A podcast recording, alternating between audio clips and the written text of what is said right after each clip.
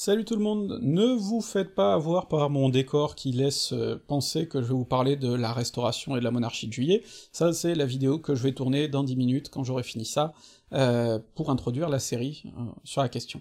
Non, là aujourd'hui je vous annonce surtout une petite introduction pour l'interview qui va suivre, une longue interview que j'ai réalisée fin septembre dernier, d'une chercheuse, Clotilde Druelkorn, qui est professeure à l'université de Limoges, et euh, c'est une interview qui s'inscrit dans le cadre d'un projet qu'on a depuis quelques temps avec Manon, et puis avec des personnes qui nous soutiennent dans, notre association, de mener des interviews de, chercheurs, et de chercheuses en l'occurrence, euh, pas forcément les plus médiatiques, parce que à la limite, ceux-là, vous les entendez déjà pas mal parler sur, euh, sur YouTube maintenant, dans des conférences, des choses comme ça, il y a Benjamin, Nota Bene, qui a fait des interviews de, chercheurs sympas aussi, donc nous, on trouve plus intéressant peut-être d'aller chercher des gens beaucoup moins connus, notre but, c'est vraiment de vous montrer toute la diversité qu'il y a dans le monde de la recherche en histoire, euh, que parfois derrière des sujets qui peuvent être euh, en apparence assez anodins ou abscons ou obscurs, en fait il y a, plein de choses.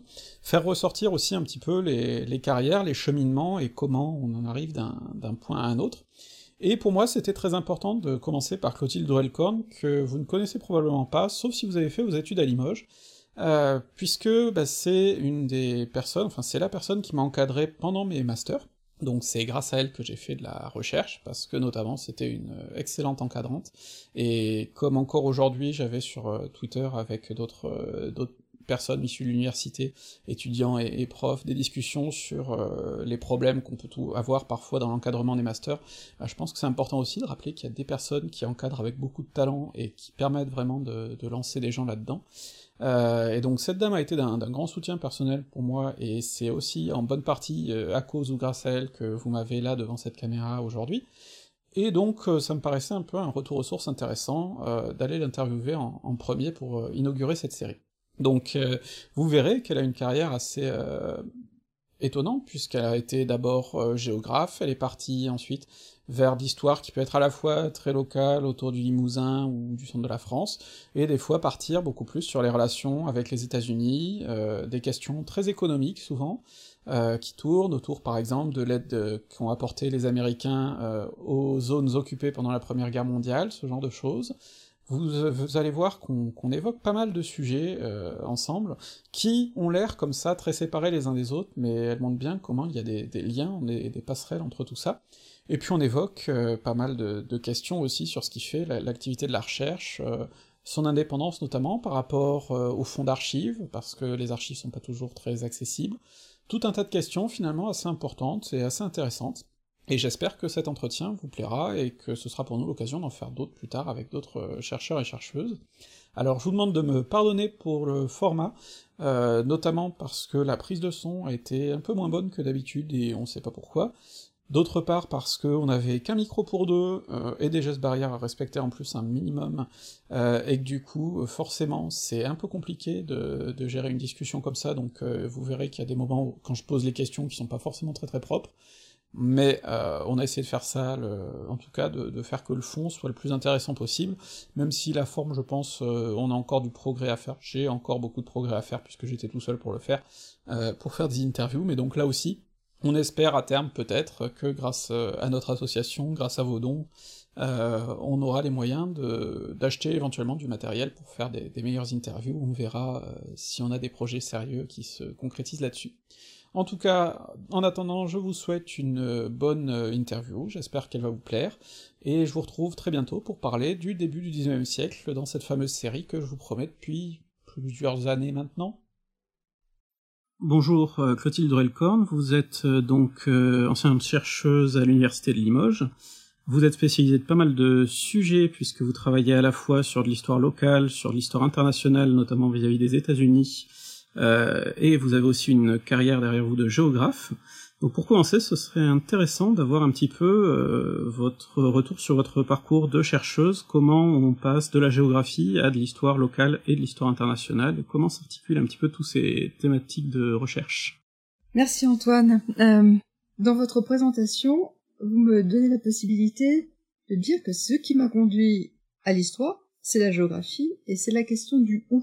Et la question du où qui est euh, centrale en géographie, c'est la question du pourquoi là, pourquoi là et pas ailleurs, Et dans ce pourquoi là et pas ailleurs, il y a des éléments qui sont euh, localisés, qui deviennent localisants. Et pour moi, la, géographie, qui a été vraiment une, passion, euh, et notamment l'épistémologie de la géographie, elle m'a conduit à l'histoire pour comprendre le pourquoi là. Et, et donc c'est de fait assez naturellement que je suis passée de, de la géographie à l'histoire. Étant précisé également que j'ai été euh, formée à la géographie par euh, des maîtres, aujourd'hui disparus, et, euh, et ces maîtres qui eux-mêmes avaient été formés au moment de la grande école de, de, de la géographie en France, c'est-à-dire celle qui suit ou qui accompagne Paul Fidel de la Blache, étaient sensibles à la fois au temps et aux espaces et au territoire. Et donc c'est vraiment euh, c'est cette sensibilité-là, et c'est cette formation aussi assez spécifique en France qui mêle l'histoire et la géographie, qui n'est pas le cas ailleurs, mais qui fait sens. Ce n'est pas la seule liaison à faire sens, mais, mais euh, géographie et histoire font sens, qui m'a donc euh, conduit à, à l'histoire. Donc cette et aussi bien sûr hein, cette cette euh, ma spécialité en géographie, qui était l'épistémologie de la géographie, qui m'a conduit à réfléchir à la fois sur l'histoire de la géographie et sur euh, et sur euh, sa ses définitions ou ce qui faisait son objet.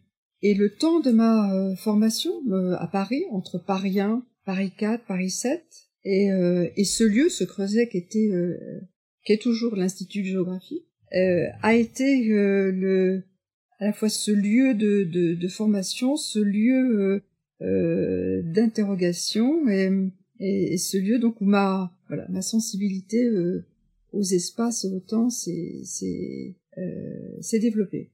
Dans un temps qui était euh, alors les années 80 début des années 90 un temps aujourd'hui semble-t-il assez révolu mais un temps où la géographie se questionnait sur son objet qu'est-ce que c'était que la géographie?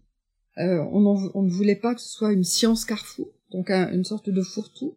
Une partie, notamment les jeunes géographes de l'époque, je pense à euh, notamment à Jacques Lévy et à, tout le groupe qui tournait autour d'espace-temps, cherchait à à donner une, euh, une, une vraie scientificité à cette géographie. Et cette géographie, finalement, elle a, elle a changé d'objet à ce moment-là. Et moi, j'ai fait partie de ce moment où en fait on était euh, en tant que jeune géographe, j'étais pas forcément à l'aise dans ma dans ma euh, dans, ma discipline. Donc je ne me suis pas trop posé de questions, j'ai préparé euh, avec succès l'agrégation de géographie. Ensuite j'ai fait un DEA d'épistémologie et de l'histoire de la géographie. Et puis j'ai été à la recherche d'un sujet de thèse que je n'ai pas trouvé à l'époque. Je l'ai trouvé plus tard, mais il était un peu trop tard. Donc euh, j'enseignais bien sûr euh, en lycée et j'avais la chance d'être d'enseigner dans un lycée euh, à proximité de, de Paris. donc j'étais géographe, mais je connaissais aussi mes faiblesses en, en, tant qu'historienne.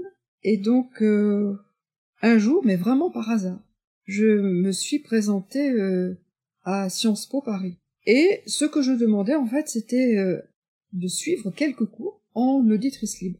Et euh, je me souviens de l'étonnement de la personne qui m'a reçu en me disant mais non, nous n'avons pas d'auditeurs libres. En revanche, aujourd'hui, le professeur Serge Bechstein, qui est à la tête du DEA euh, euh, d'histoire du XXe siècle, reçoit des étudiants qui voudraient s'inscrire en DEA avec lui. Pourquoi est-ce que vous n'iriez pas le voir? Et donc, sans avoir rien préparé, effectivement, je suis allée voir Serge Bechstein, et Serge Bechstein m'a dit, eh, écoutez, euh, je bien sûr, il n'y a pas, donc je ne peux pas vous prendre comme, comme, euh, juste comme auditrice, mais inscrivez-vous en, en DEA, et puis on verra bien. Et, euh, et en fait, c'est ce que j'ai fait. Et après quelques séances, il a fallu choisir un sujet comme on le faisait à l'époque. Et me voici bien embarrassée par le choix d'un sujet. Là encore, une, autre série de hasards, mais qui, mais en même temps avec un cheminement, peut-être implicite ou dont je n'ai pas conscience à ce moment-là, il y a euh, dans le Marais une exposition aux archives nationales sur les reconstructions après-guerre. Donc après la première, après la deuxième guerre mondiale.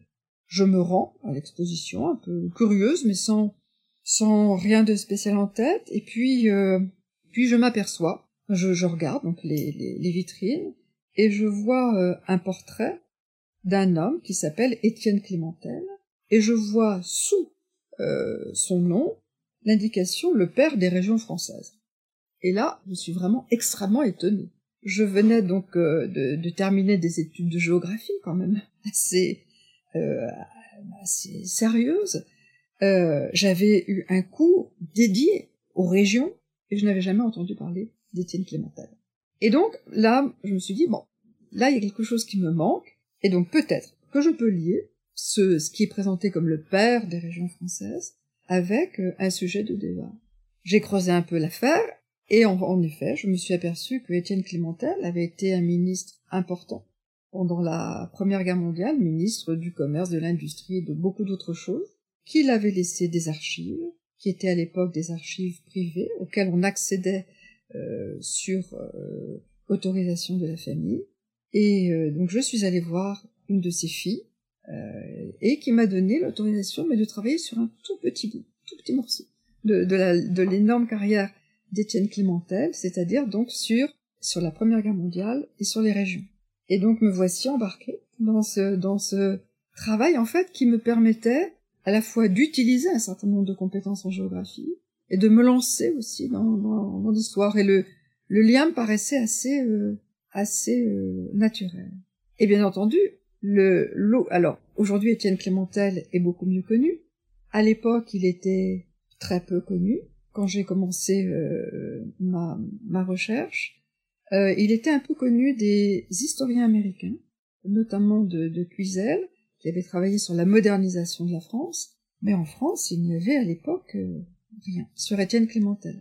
Et donc je commence à avoir, donc j'ai accès à une partie du fond d'Étienne Clémentel, qui était déposé euh, aux archives euh, départementales du Puy-de-Dôme, euh, dont il, est, il a été député, sénateur, maire de Rion pendant des, des décades. Et donc j'ai accès. Et là, ma grande surprise est de retrouver un autre élément de la géographie. Et notamment de retrouver toute l'histoire de cette première régionalisation et la manière dont Étienne Clémentel était un régionaliste moderne, c'est-à-dire pas du tout tourné vers les provinces, vers un, passé révolu, mais un, régionaliste euh, appartenant au... Alors, euh, c'est quelques régionalistes vraiment voulant utiliser l'échelon euh, régional pour moderniser le pays. Et, il y avait réfléchi dès son entrée au Parlement, c'est-à-dire dès les années 1905, on trouve des, des, textes et sa participation à ces, à ces travaux sur le régionalisme et il s'appuie sur Paul Vidal de la Blache. Et donc à cette occasion aussi, je retrouve un Paul Vidal de la Blache qui, est, qui avait été pas complètement oublié, mais mis de côté. Et euh, ce n'est pas le Paul Vidal de la Blache euh, des, des paysages, des, des petits pays, euh, euh mais c'est le Paul Vidal de la Blache qui en 1910, dans la revue de Paris, propose un découpage de la France en régions économiques autour de d'éléments qui sont à l'époque extrêmement modernes et qui vont le rester, c'est-à-dire autour euh, des villes qui deviennent des métropoles, autour des, nœuds de circulation, autour euh, donc de, de ce qui est en train de faire la ville, des aspects de modernisation, de donc c'est tout juste, il ne parle pas de hub, mais c'est donc cet article Princeps de 1910 sur lequel s'appuie euh, Étienne Clémentel.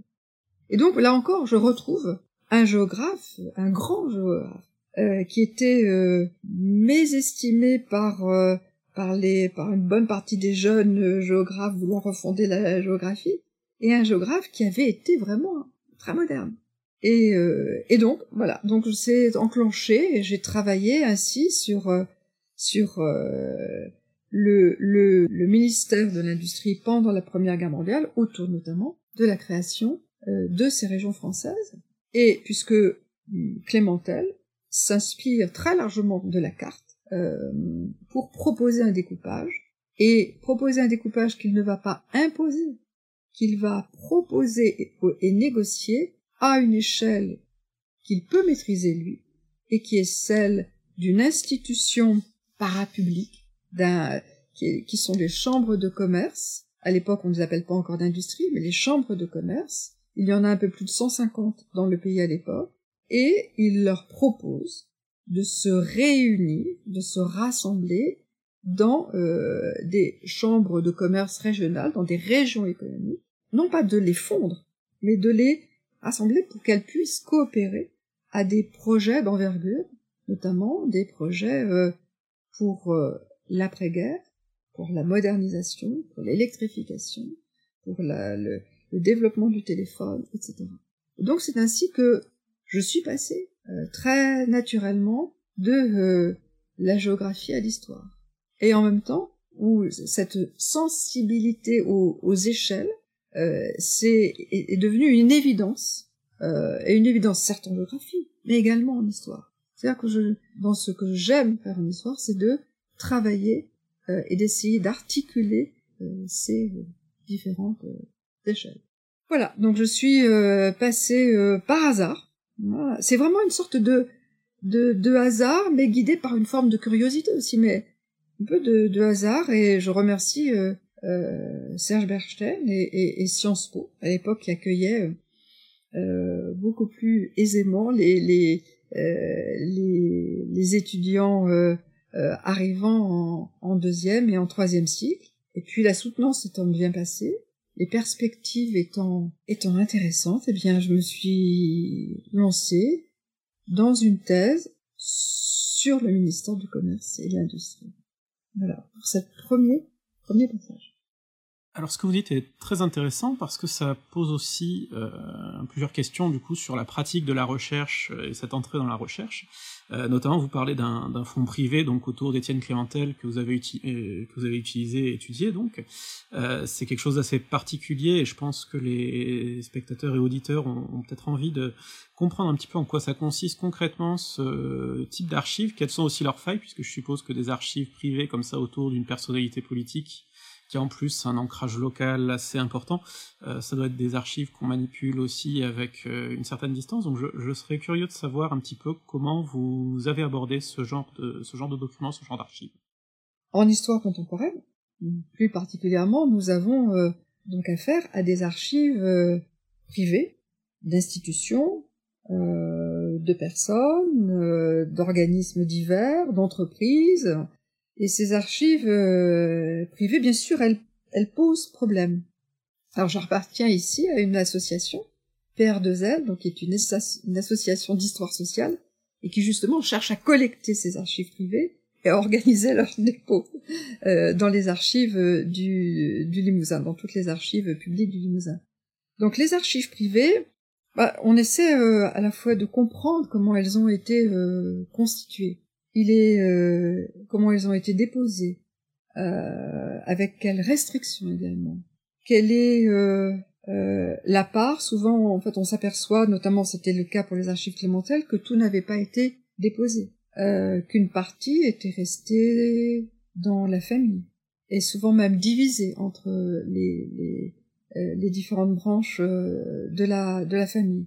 Que ce qui a été déposé donc n'est qu'une partie une partie qui était assez, à la fois assez intéressante, mais en même temps incomplète, et en même temps, bien entendu, vue euh, par euh, par euh, l'autre. Enfin, c'est pas vu par l'auteur lui-même parce qu'il ne l'est, ce n'est pas lui qui est à l'origine du dépôt, mais mais c'est bien entendu à partir de de, de ce qu'il avait conservé, et notamment parce qu'il écrivait lui-même ses discours et qu'il faisait partie euh, de ces hommes politiques qui aimait parler, qui aimait convaincre. Donc, euh, donc l'art, tout l'art oratoire et l'art de la conviction, qui a été bien présenté par Nicolas Rousselier euh, pour la troisième euh, euh, République. et donc on, on, a, en fait, c'est voilà, c'est ce type de de matériaux. Donc on est, on essaie bien sûr aussi de de recouper. on, on ne on ne prend autant que possible, on, on cherche à retrouver l'autre partie, ou des correspondances, ou euh, euh, là les archives d'Étienne Clémentel étaient ces archives privées, mais dans le cadre de ses activités qui ont été nombreuses, euh, mais il y avait que l'on peut ensuite compléter avec les archives, notamment du ministère du Commerce et de l'Industrie, plus bien sûr d'autres d'autres euh, d'autres fonds d'archives euh, privés.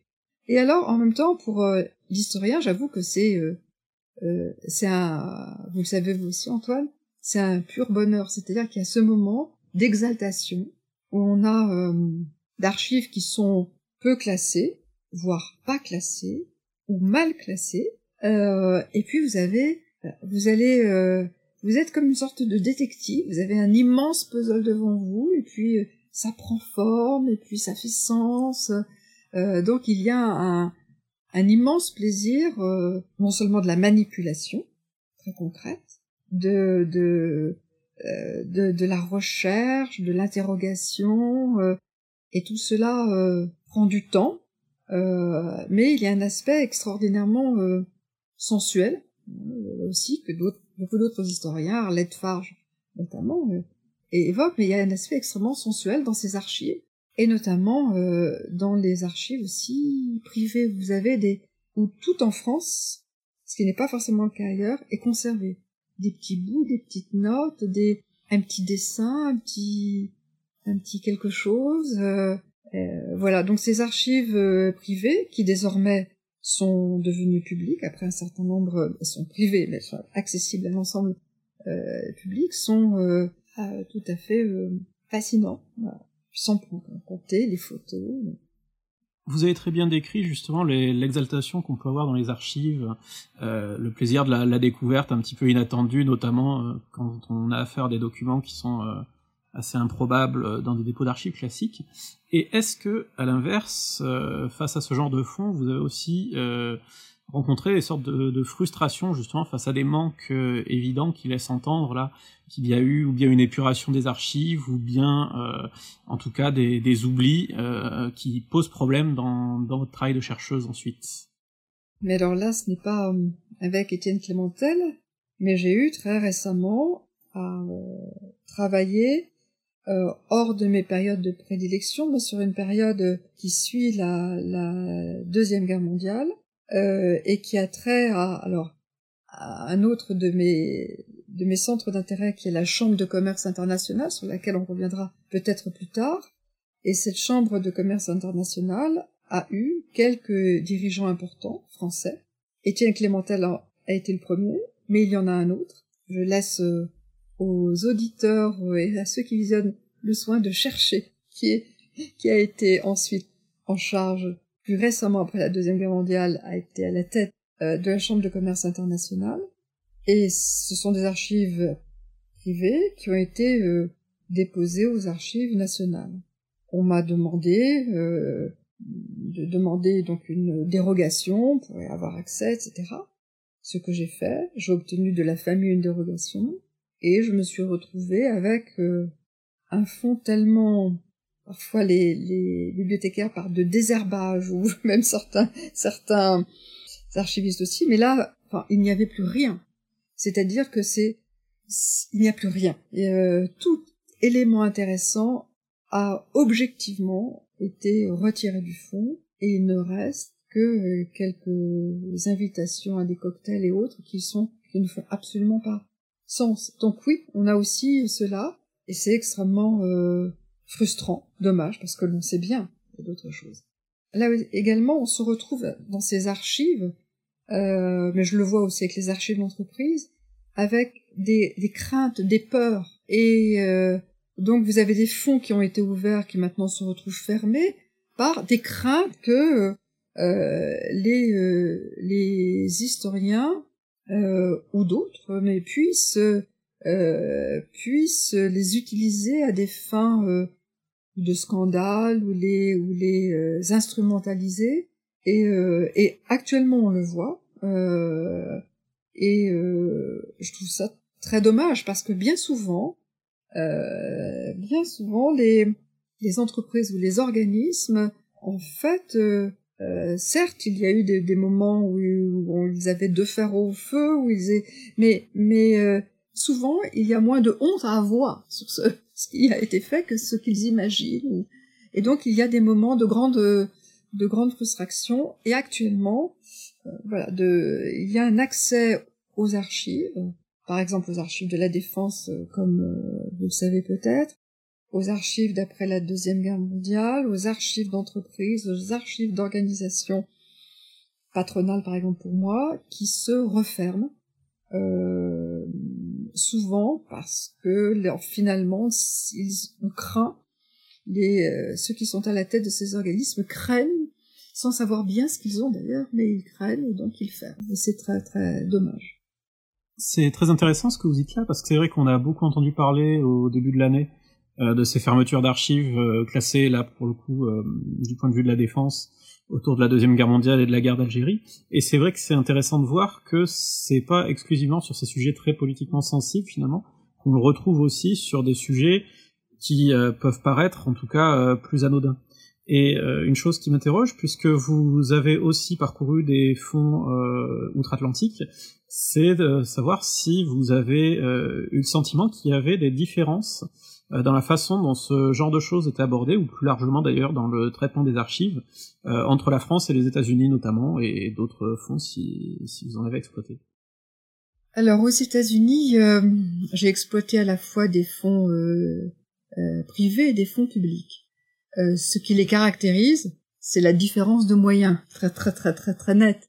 C'est-à-dire que les fonds sont souvent admirablement conservés, ce qui n'est pas le, cas en France par, manque de, moyens et de main-d'œuvre. Donc ils sont euh, bien conservés. Souvent ils sont également euh, plus euh, accessibles. Mais là encore, hein, je, parle sur mes sujets. Donc j'ai dans mes travaux, j'ai beaucoup travaillé sur les archives présidentielles, donc la bibliothèque présidentielle et les archives présidentielle du président Herbert Hoover, euh, qui sont conservées dans l'Iowa. C'est même la première bibliothèque présidentielle en tant que telle, avec des fonds euh, très extrêmement conséquents euh, et pour lesquels je n'ai eu aucune restriction d'accès, étant précisé que Herbert Hoover a une très très longue vie hein, et, et qu'il décède en 1964, donc cela touche aussi des, des, des euh, des périodes assez d'après la deuxième guerre mondiale.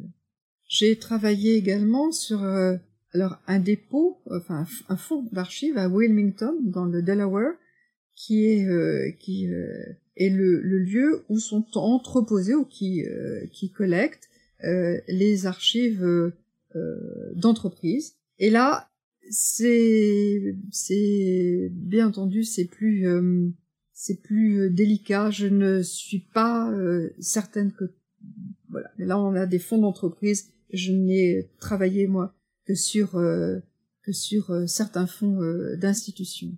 Et puis il y a ce lieu très étonnant qui est la la bibliothèque, les archives de Stanford, qui ont été fondées et subventionnées par Herbert Hoover euh, à l'issue de la Première Guerre mondiale, il a le souci immédiatement d'abord de, de conserver les archives qu'il a qu'il a constituées euh, euh, dès son entrée en fonction euh, en Europe dans un cadre humanitaire, et également de euh, de chercher à comprendre en fait la question de la guerre, de la paix et de la révolution. Vous voyez le, le, le thème est cette cette euh, bibliothèque Hoover à Stanford contient des fonds mais immenses et on ne euh, peut pas travailler sur les aspects guerre, révolution dans quelque quelque partie du monde que ce soit sans passer par cette bibliothèque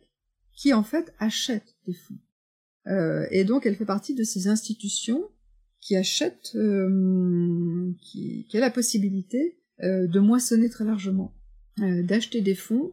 Euh, alors en règle générale, ça signifie que dans le pays où sont collectées les archives, il y aura à un moment donné un microfilm, avec toute la difficulté d'utiliser le microfilm, mais voilà, là aussi on a euh, donc ce sont des pratiques très très très très différentes selon selon les pays, mais il est évident qu'aux États-Unis les fonds sont mieux sont mieux matériellement euh, conservés. Et qu'il y a aussi une aide euh, de beaucoup de personnes qui, comme pour les musées, qui vont aider à classer. Donc, ils vont passer, notamment une partie de leur retraite, à classer, vraiment classer les fonds. donc, il y a ces, ces aides qui sont moins fréquentes en France pour des tas de raisons, notamment administratives. Vous avez beaucoup parlé de, du président Hoover. Euh, si les spectateurs regardent euh, sur Internet aussi, ils peuvent vous retrouver euh, plusieurs conférences que vous avez données qui ont trait à la Première Guerre mondiale et notamment au rôle des Américains dans l'aide aux territoires occupés pendant la Première Guerre mondiale. Et ce que je me demande du coup, c'est comment, par l'étude de, de sujets comme Étienne Clémentel, les organisations patronales, les organisations, euh, euh, les chambres de commerce et d'industrie en France. Vous en êtes arrivé à étudier justement cette, euh, cette question des États-Unis. Et quel est le, lien que vous avez fait finalement, si, si vous en avez fait, entre les, les, deux aspects? En fait, oui, il y a un lien. Donc, dans mon travail de thèse, qui, donc j'ai, qui s'est poursuivi à, à, Sciences Po, à, sous la direction de Serge Bernstein, j'ai poursuivi ma thèse sur le ministère du Commerce et de l'Industrie pendant la Première Guerre mondiale et les années 20. Et euh, alors, c'était de l'histoire à partir donc de, du ministère du Commerce, mais étant précisé que pendant la Première Guerre mondiale, donc comme je vous l'ai indiqué tout à l'heure, c'est Étienne Clémentel qui de euh, euh qui d'octobre 1915 à novembre 1919 est le ministre en charge de, de, ce, de ce département ministériel. Et Étienne Clémentel, donc il y a les régions. Bon, mais Étienne Clémentel, il a envie de moderniser la France. Et euh, il se demande comment il va faire en fait. Ce qui est intéressant, c'est qu'il travaille pendant la guerre, à la fois pour l'instant, mais également pour l'après-guerre. Et par là aussi une forme de comment dire de hasard de lecture, et également parce que j'avais l'occasion sur un plan privé d'aller très souvent aux États-Unis, je, je lis un, auteur qui, s'appelle Dorfman et qui a écrit une série tout à fait intéressante donc dans les entre les deux guerres sur euh, sur euh, euh, the economic mind in American history. Et il y a un chapitre sur Herbert Hoover. Et je m'aperçois que Herbert Hoover qui devient lui aussi ministre du commerce mais cette fois-ci après la première guerre mondiale a des idées et une mise en, en place de politique que que je retrouvais chez Étienne Clémentel. Et euh, et donc je me suis dit, puisque j'étais quand même assez libre, étant déjà professeur, etc., j'étais assez libre de mon sujet, et euh, j'ai eu envie de ne pas me contenter de faire une monographie comme je l'imaginais au départ sur la France, mais finalement de euh, chercher à établir ou à voir s'il y avait un lien entre la France et les États-Unis, peut-être d'autres pays, autour du ministère du Commerce, étant précisé que en France et dans les autres pays, il n'y a pas, après la Première Guerre mondiale, de euh, ministère en charge de l'économie. Il y a des ministères en charge des finances, du budget, bon, mais qui ne s'occupent pas de politique économique. Quel est le lieu où l'on commence à penser une politique économique et une politique de modernisation industrielle et une politique un peu globale, avec une idée qui est en train de, germer, qui est celle d'une forme de planification, euh, eh bien, c'est le ministère du, commerce. Euh, et Étienne Clémentel était totalement dans cela, et Herbert Hoover aussi. Et donc, en fait, j'ai construit, euh, même s'il y a un décalage chronologique, j'ai construit mon sujet de thèse, finalement, en travaillant sur le ministère du Commerce en France et aux États-Unis, Première Guerre mondiale et années 20, et autour de ce qui me semblait être euh, une clé pour moi de compréhension et d'interprétation, et qui était celle de ce qu'on appelle euh, le progressisme, euh, ou, ou, le aussi un peu de, de, en fait de ce qui a marqué à la fin du XIXe siècle tout un courant de pensée euh, et, qui se qui passe de la pensée au gouvernement dans euh, à la faveur de la Première Guerre mondiale, à la fois sur un plan économique, social, c'est-à-dire que la question sociale, elle est euh, elle est pensée avec l'économie. Étienne Clémentel, il est soucieux de, de, de l'aspect euh, social, euh, mais bien entendu, un réformiste, progressiste, et Herbert Hoover de la même manière. Donc voilà, en fait, j'ai conçu un objet était une clé d'interprétation autour d'un d'un progressisme euh, qui n'était plus celui simplement euh, des textes ou de euh, ou des, courants d'idées qui irriguent la fin du 19e siècle, début du, du 20e siècle, mais qui étaient mis en action, mis en pratique euh, pendant les années 20. Et donc c'est comme ça que j'ai rencontré Herbert Hoover. Et Herbert Hoover, je le rencontre et je me rends compte aussi qu'il est en France, qu'il vient en France très souvent pendant la Première Guerre mondiale. Alors ce que, ce que vous dites me pose plusieurs questions, puisque euh, moi, c'est vrai que l'histoire économique, euh, comme pour beaucoup de monde, c'est quelque chose à quoi j'ai été assez hermétique euh, assez longtemps, euh, notamment parce qu'il y a aussi beaucoup de, de concepts et de, de, leviers à comprendre qui, ne sont pas simples. Et c'est vrai que euh, vous avez parlé, justement, vous avez utilisé même le mot de, de planification, euh, ce qu'on n'associe pas forcément aux, aux, économies occidentales par rapport, on, on va plutôt associer ce, ce mot-là aux, aux, économies euh, soviétiques et, et, communistes plus largement. Et euh, c'est quelque chose que j'ai constaté aussi dans, dans ma thèse, et j'en ai fait une vidéo justement sur la façon dont les États interagissaient avec les compagnies transatlantiques, où finalement on se rend compte que même si on a affaire à des États qui, qui clament au effort qu'il faut préserver la main invisible du marché, euh, finalement ils n'hésitent pas à saisir cette main par le poignet quand, quand il le faut. Et donc, dans vos travaux, justement, euh, comment vous avez vu un petit peu, quelles sont les, les grandes, les grandes interactions que vous avez vues entre, euh, d'une part, les gouvernements, euh, d'autre part, bah, les acteurs de, de l'économie sous, sous, sous, toutes leurs formes, et puis bah, ces fameux euh, corps intermédiaires que vous avez beaucoup euh, étudiés. Merci pour, euh, pour ces questions, euh, Antoine. Bah, si je repense à cette première expérience quand je travaille sur, sur Étienne Clémentel. Étienne Clémentel, lorsqu'il est nommé ministre de, du commerce et de l'industrie, il a un certain bagage en économie, un certain. Hein, il s'est toujours intéressé à, l'économie. Il a même, euh, c'est un, des, un, des, un, des hommes politiques de la Troisième République qui s'est le plus intéressé à cette question. Mais il se retrouve face à une situation très chaotique. Il cherche euh, à, à, comprendre. Et en fait, les dirigeants très, euh, ne peuvent pas se passer d'intermédiaires. Euh, comment agir? Alors, par exemple là, Comment agir pendant la guerre pour continuer à produire? Pendant une guerre, il faut produire. Et il faut produire pas seulement pour la guerre. Il faut produire pour sa propre population. Et on cherche également à maintenir euh, les marchés d'exportation. Très important. Comment est-ce que vous financez la guerre si euh, vous n'avez pas non plus des rentrées de devises? Donc il y a ici des contradictions et donc donc euh, Étienne Clémentel cherche à, à comprendre ce, ce qu'il peut faire euh, pendant, pendant euh, la guerre pour continuer à produire, à conserver les marchés. Euh, et il cherche également tout de suite, hein, euh, il a tout de suite l'après-guerre en, en, tête. Il n'est pas le seul. Hein. En fait, dans la guerre, on pense tout de suite à l'après-guerre. Et, et il se demande qui vais-je consulter? Alors on le voit, il cherche à consulter les chambres syndicales, les chambres de commerce, et il reçoit euh, des centaines de réponses qui sont contradictoires. Et avec ces réponses, il ne peut pas faire grand-chose. Il n'a pas une vue de... Donc c'est une des raisons pour lesquelles il va chercher à faire deux choses, à regrouper les fameuses chambres de commerce qui sont trop éparpillées, selon lui, et au, moins à faire émerger à l'échelle régionale des, lignes qui vont euh, le, guider, qui vont pouvoir guider son, son, action.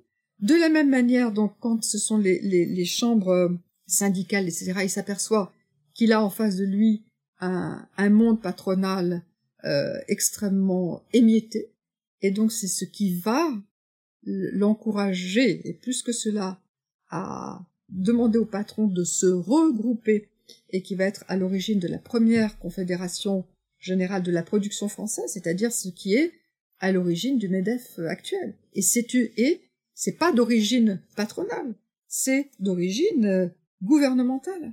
Et c'est de parce que il faut pouvoir saisir ce qu'il faire. Et donc cette, cette ce besoin d'avoir en fait euh, après on parlera plus tard euh, dans, dans, le moment vraiment du, du plan français un, un, un horizon d'attente, un horizon d'action, c'est ce qui c'est ce qui guide euh, les, les, les, gouvernants. mais c'est aussi ce qui guide les investissements. Et donc, dans, entre ces éléments-là, il y a cette volonté de savoir où, on va. Et on, je le retrouve exactement euh, de, de l'autre côté, par exemple toujours aux États-Unis, où euh, la structure syndicale patronale était très très émiettée, et où c'est l'administration américaine qui, juste avant la Première Guerre mondiale, fait plus que favoriser l'émergence d'une confédération, alors ça s'appelle pas confédération, c'est la US Chamber of Commerce, et qui va regrouper euh, ces, acteurs. Et, ensuite, vous voyez cette interaction constante avec euh, euh, avec les administrations en France, aux États-Unis et dans les autres pays. Donc donc cette main invisible, elle doit être guidée et c'est et donc les gouvernants, on peut pas, on peut pas gouverner sans savoir ce qui se passe, sans avoir des, des, des remontées du terrain, sans savoir comment agir, sans euh, et ça se va se passer aussi à l'échelle internationale. Donc si vous voulez, je passe à l'échelle internationale parce que euh, parce que cette première guerre mondiale et notamment ces années 20 qui sont des années, la décennie des années 20 est sous sous sous sous étudiée euh, il n'y a pas grand-chose. Et, et dans ces années 20, il y a beaucoup, beaucoup en fait d'éléments, de, de parcours que l'on ou de trends hein, de, euh, et que l'on va retrouver euh, après la deuxième guerre mondiale, très très très très clairement. Et donc euh, toujours mon Étienne Clémentel, c'est pas que je, je veux dire c'est que c'est un homme important par par par sa vision. Hein. En 1900 fin 18, il est, euh, il est contacté par euh, quelqu'un qui est à Londres, qu'on connaîtra bien par la suite, qui est Jean Monnet. Et Jean Monnet lui dit, là j'ai été, euh, donc il fait partie des organisations, pour le compte de la France, mais des organisations alliées à Londres de la Première Guerre mondiale, qui lui dit, voilà, j'ai été contacté par des représentants de la Chambre de commerce américaine, ils veulent venir en, en Europe, etc. Et Étienne Clémentel va saisir, il va comprendre toute l'importance de la venue en Europe d'une délégation de grands patrons, de grands patrons américains, euh, et il va euh, organiser une délégation de grands patrons français, mais aussi une délégation, euh, là il y a des délégations belges, il y a des délégations italiennes, il y a des délégations britanniques, en fait c'est des délégations d'alliés, mais c'est la française qui est la plus importante. Et euh, cette délégation va se rendre euh, à Atlantic City euh, et va se rendre en voyage aux États-Unis à l'automne 1919. Et c'est un moment important parce que ces deux alors il y a aussi quelques délégués de l'administration française qui sont là et ce moment d'Atlantic City va donner naissance à un projet qui est le projet d'une chambre de commerce internationale et cette chambre de commerce internationale qui va effectivement, qui est en fait une initiative française et américaine, euh, qui va effectivement se mettre, euh, être créée, euh, qui va avoir son siège à Paris jusqu'à aujourd'hui. Elle est euh, donc elle est fondée euh, officiellement en 1920. C'est officiellement Étienne Clémentel qui est président, euh, le premier président, et c'est en fait un lieu privé où vous allez rencontrer des euh, délégations euh, d'industriels, de financiers, et qui, pendant toutes les années 20, les, même les années 30 et un peu après, vont être constamment en interaction avec les administrations euh, des différents pays et vont, voilà, là aussi être dans une... alors, lorsque les relations diplomatiques sont difficiles euh, entre pays, la Chambre de commerce internationale peut prendre le relais, peut aider euh, notamment à, à, à, remettre en œuvre des circuits de, de financement États-Unis, euh, euh, Europe après la Première Guerre mondiale, est à l'origine très nettement du plan Dawes et du plan Young, les deux plans portant les noms d'hommes qui sont extrêmement euh, présents dans la Chambre de commerce internationale qui sont présents également auprès de la Société des Nations, et vous voyez donc une forme ici de voilà d'interaction et de autour de projets qui sont des projets de développement économique, des projets de développement financier, euh, des, des projets également de développement et d'adoption de normes. Alors, les normes internationales, c'est intéressant. C'est les normes pour commercer, c'est euh, les normes euh, voilà, dans tout ce qui est infrastructure de transport, etc. C'est la désignation euh, des termes du commerce, euh, c'est euh, la comment est-ce que l'on euh, décrit entre les différents pays les, les, unités de mesure, etc. Donc, ce sont tous ces éléments-là qui, qui, qui sont l'œuvre de, par exemple, de cette de cette chambre de commerce internationale. Aujourd'hui, les termes du commerce international, il y a un vocabulaire spécifique hein, et qui est qui se met en place dans ces années 20. Euh, vous avez également la nécessité pour les entreprises pour les entreprises et les pays d'avoir euh, euh, de pouvoir régler un certain nombre de situations ou de litiges rapidement et ça c'est euh, c'est ce qu'on appelle l'arbitrage international commercial qui se met en place également dans le cadre de la chambre de commerce internationale qui devient euh, le premier organisme international d'arbitrage commercial jusqu'à aujourd'hui. Et donc là, il y a toute une série de choses dans lesquelles on voit comment euh, les administrations, les entreprises au sens large, euh, sont conduites à, à interagir avec leurs propres, bien sûr, hein, avec leurs propres intérêts, mais qui sont des intérêts compliqués. Sont des intérêts à la fois de firmes, mais également des intérêts de pays, de, secteurs, et en même temps, il y a aussi la question sociale qui est là, et euh, qui est euh, entre des deux guerres euh, présentes avec l'Organisation internationale du travail. Voilà, donc il y a tout ce monde-là. Me, vous voyez comment je je passe d'un d'un lien à un autre, mais les éléments sont en fait euh, sans boîte. Et, euh, les, les, les, les, échelles d'intervention sans boîte et le projet qui est porté un peu partout pendant la guerre pour l'après-guerre, ces années 20 sont d'une richesse inouïe et elles ne sont pas oubliées. C'est pas des expériences qui disparaissent. C'est d'autant plus intéressant que la, question des influences que peuvent avoir des pays les uns sur les autres, euh, c'est quelque chose qui aujourd'hui est euh, source de beaucoup de débats politiques, euh, notamment à l'heure de, la mise en question de, de l'Union européenne, que ce soit par le Brexit ou euh, par de plus en plus de, de partis en Europe. Et donc c'est des choses qui laissent euh, souvent euh, place à pas mal de, de conspirationnisme aussi. On, on, voit notamment sur la, la place des, des États-Unis qui est finalement euh, à la fois connu et mal connu du grand public en tout cas je pense, euh, ce qui contribue aussi à nourrir à la fois des fantasmes ou des choses qui sont connues mais mal comprises. Et euh, vous qui avez travaillé notamment sur euh, l'implication des États-Unis pendant la Première Guerre mondiale et sur la façon finalement dont l'aide qui était apportée aux pays euh, occupés, notamment par la Première Guerre mondiale, avait aussi euh, pour objet finalement de, de, préparer des projets, comme vous l'avez dit, pour l'après-guerre. Euh, Qu'est-ce que vous pouvez euh, expliquer sur, euh, sur ces sujets-là, qui sont notamment les, les, les, sujets auxquels vous avez consacré votre euh, travail d'habilitation à diriger des recherches? Qu'est-ce que qu'est-ce que vous pouvez expliquer un petit peu pour clarifier ces, ces questions et ces enjeux? Alors, je ne, je, ne vais pouvoir parler qu'à partir de, de, voilà, de, de mes exemples. Je me, je me garderai, voilà, de trop généraliser, même si j'ai quelques idées. Mais euh, donc, pour expliquer euh, à, ceux qui, euh, qui m'écoutent ou me voient, j'avais laissé euh, de côté un thème euh, quand j'avais travaillé sur la Première Guerre mondiale euh, et sur le ministère du Commerce, qui était le, le thème euh, un thème en fait plus personnel. Était le, le, le thème des, des régions, de la région du Nord, des dix départements euh, français, totalement ou partiellement occupés par, euh, par euh, les armées allemandes, et euh, comment ces, ces territoires, en fait, euh, avaient traversé la guerre.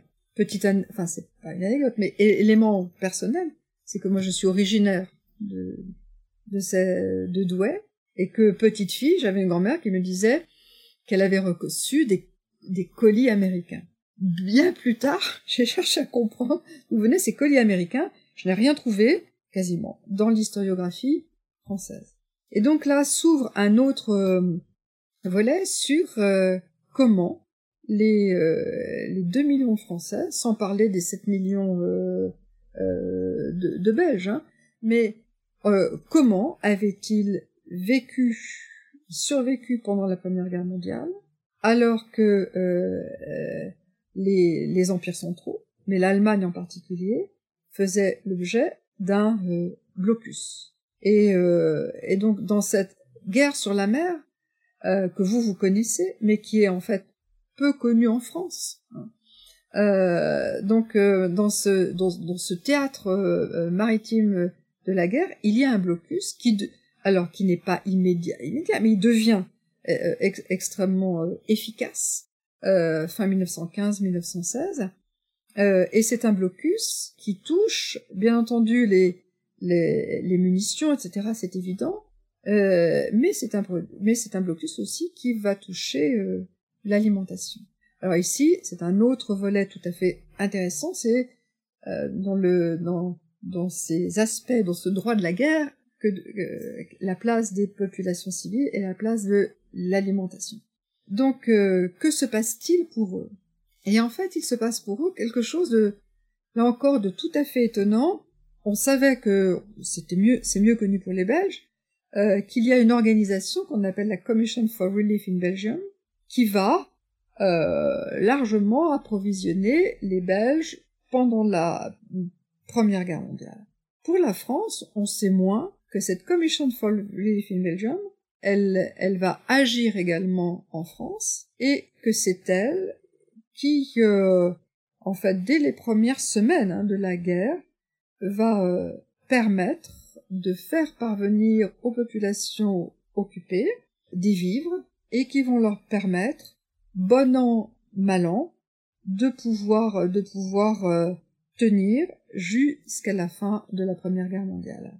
Alors, cette Commission for Relief in Belgium, c'est la première organisation non gouvernementale humanitaire, très clairement.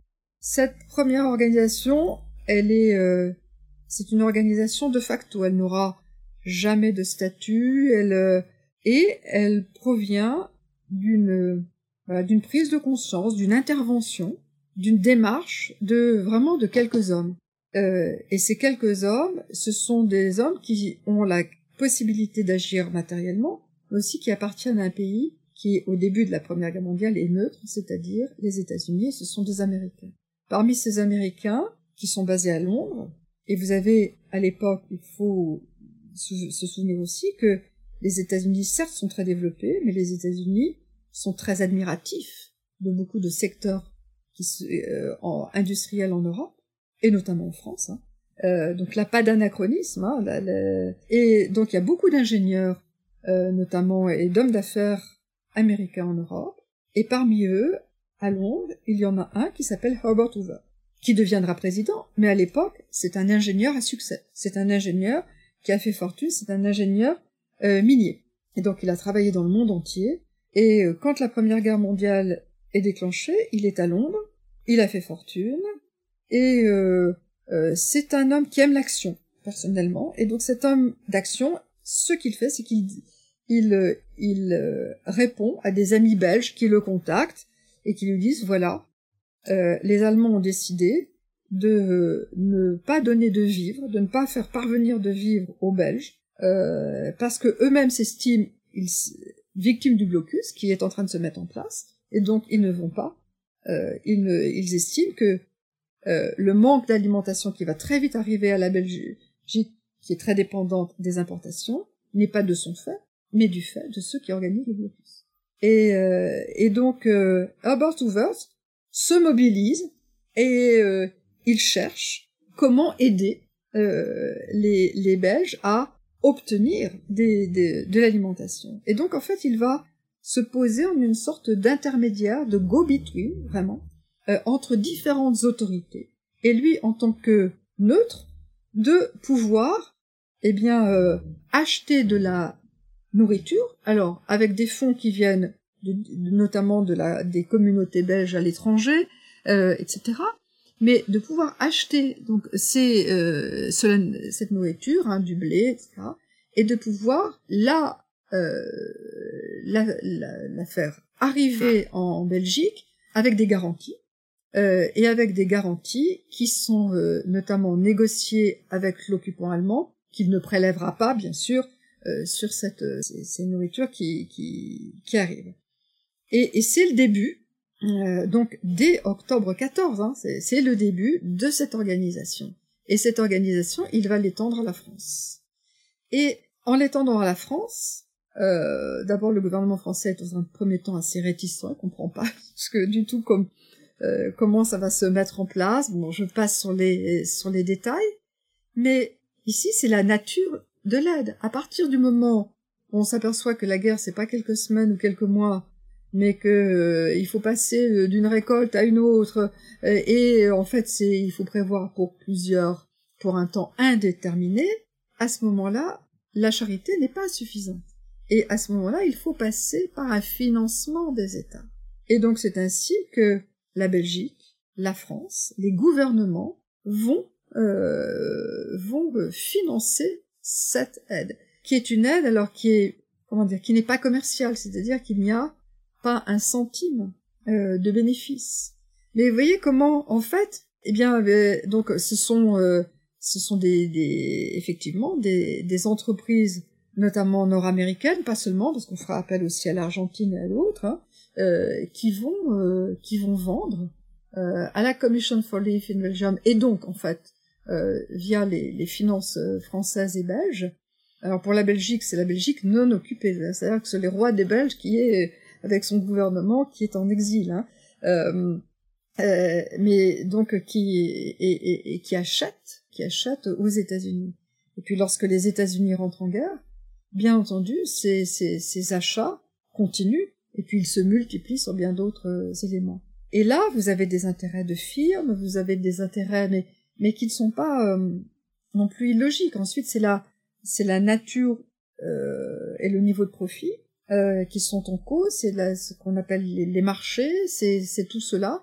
Pour ce qui concerne l'aide alimentaire, elle sera toujours, toujours, toujours hein, euh, non, euh, non commerciale, mais, mais enfin elle est payée, mais il n'y a pas de bénéfice. Hein, c'est plutôt, euh, euh, c'est ce que c'est ce que euh, c'est ce que les Américains appellent c'est du non-profit, mais mais mais ça passe par des mécanismes de de, de marché. Et bien entendu, mais je ne connais pas beaucoup d'exemples. Et on pourrait prendre la France de la même manière lorsqu'elle prête elle-même pendant la guerre et ensuite hein, euh, les les prêts euh, où les dons sont quasiment toujours liés à des contrats. Euh, C'est-à-dire que vous, euh, euh, vous, comme nation, administration, vous cherchez toujours à faire bénéficier aussi hein, vos, euh, vos entreprises, et parfois c'est une condition d'ailleurs de l'acceptabilité aussi par votre, votre propre opinion publique et, et le monde économique et social. Merci beaucoup euh, je voudrais vous demander, maintenant que cet euh, entretien arrive un petit peu à sa fin, euh, s'il y a des choses, d'autres aspects de vos recherches dont vous avez le sentiment qu'il faudrait aussi parler. Et autrement, si vous avez dans votre carrière croisé des ouvrages ou des travaux qui ont profondément transformé votre façon de voir votre discipline ou de la travailler c'est presque l'exercice, euh, ce que vous me demandez, c'est presque cet exercice euh, de, du, de l'essai d'égo-histoire qu'on nous demande avec, donc dans le dossier d'habilitation. Dans ce qui me, me meut dans mes, dans mes sujets, c'est, euh, ce n'est pas d'appartenir à une école, ce n'est pas d'être dans une, euh, une, une, filiation avec euh, un ou les maîtres, c'est plutôt, ce serait plutôt par exemple peut-être un peu, un peu bizarre, mais la poésie. Je pense à une poète, euh, une poétesse qui a obtenu le prix Nobel il y a quelques années. Elle est polonaise et elle s'appelle Zimborska. Et Zimborska, elle est un peu traduite en français, mais beaucoup euh, en anglais. Et euh, c'est une poésie aussi très concrète de l'histoire, de la. J'ai mis quelques enfin, un, un, extrait de, de, de sa euh, d'une de ses poésies sur euh, sur euh, l'après-guerre dans euh, un de mes recueils donc du dossier d'habilitation en fait en fait plus exactement même maintenant que j'y pense chacun des tomes associés à mon habilitation est introduit par un poème. Euh, voilà. Et, euh, et ce serait plutôt pour moi la poésie du XXe siècle est une poésie très concrète, celle de, de terrain et qui me qui me qui me touche et qui me, fait me mouvoir dans dans des objets, dans des interrogations, plus que un ouvrage en particulier. Mais euh, j'avoue que je suis très sensible aussi aux, historiens de l'entre-deux-guerres. Je vous parlais tout à l'heure de Joseph Dorfman, c'est sur euh, euh, American Mind Economic History. Là, il y a des, ce sont ces, ouvrages-là souvent qui me, qui me, qui, m'ont conduit à continuer à, à mes travaux.